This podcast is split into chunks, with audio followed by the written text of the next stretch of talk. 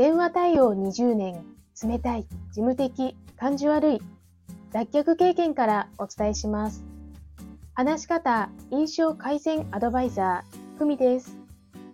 このチャンネルでは、話し方や印象改善のコツ、また日々の学びをアウトプットしています。今日のテーマは、笑顔の必要あるの？です。若い頃の私は、なんで笑顔にする必要があるの？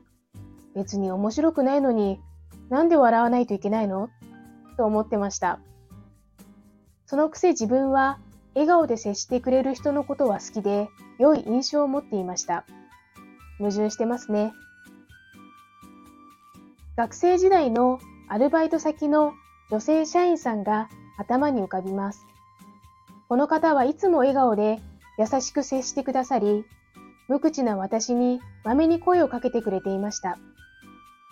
笑顔はあなたを受け入れていますよという相手を思いやる表現方法の一つです。つまり、相手のために笑顔をしているのです。時間はかかりましたが、そんなことを理解し、腹落ちしてきた頃に自分も実践してみようという気持ちになれたのです。笑顔は思いやりを表す表現方法の一つなのです。